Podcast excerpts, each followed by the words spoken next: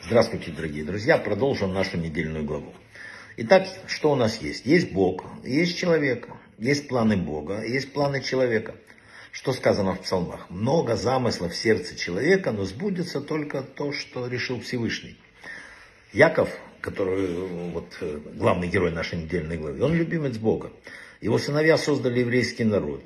И как жизнь у этого любимца Бога? Ну, с нашей точки зрения.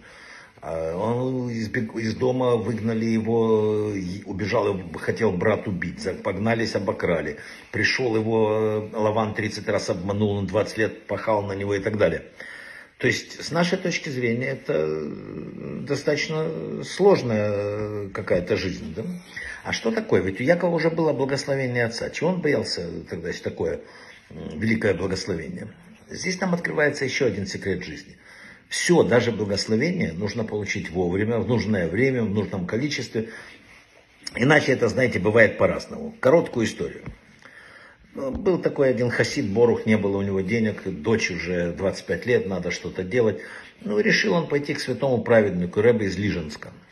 Это один из э, ближайших учеников Магида, преемник Балшемтова и большой чудотворец. Рэбе выслушал его историю улыбнулся, говорит, что оснований для беспокойства нет, достал три монетки по 10 копеек, положил на стол, Борох смотрит на них, не знает, что делать, взял монетки, ему показывают, уходи.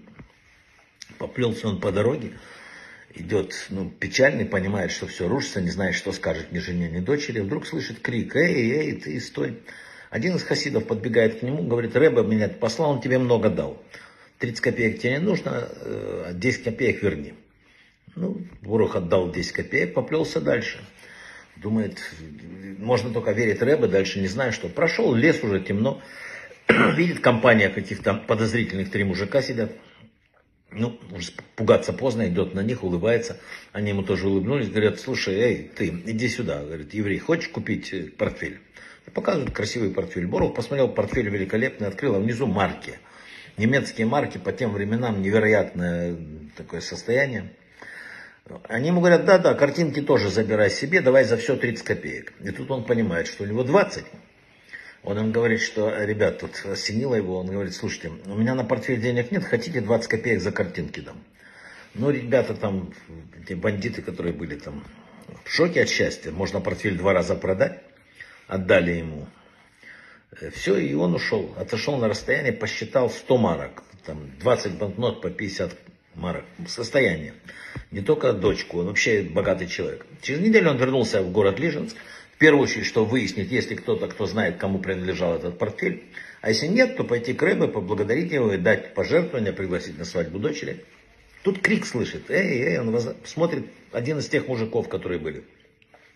Он, слушай, еврей, я тебе такую историю расскажу. Как только ты уехал, мы начали драться, хотели поделить 30, 20 копеек на троих. Во время драки портфель упал в э, огонь и сгорел весь. И тут прискакал э, помещик с э, своими охранниками. Били нас как собак, говорит. Увидели портфель обгорелой застежки в этом. Вообще орал так, что если бы ты был, он бы тебя точно убил, потому что он ненавидит евреев. И все. Повезло тебе, короче. И тут Бурах, Бурах все понял. Если бы у него оказалось 30 копеек, то вместо свадьбы были бы похороны. 20 копеек были достаточной суммой, чтобы полностью изменить жизнь Боруха. А вот больше не получалось.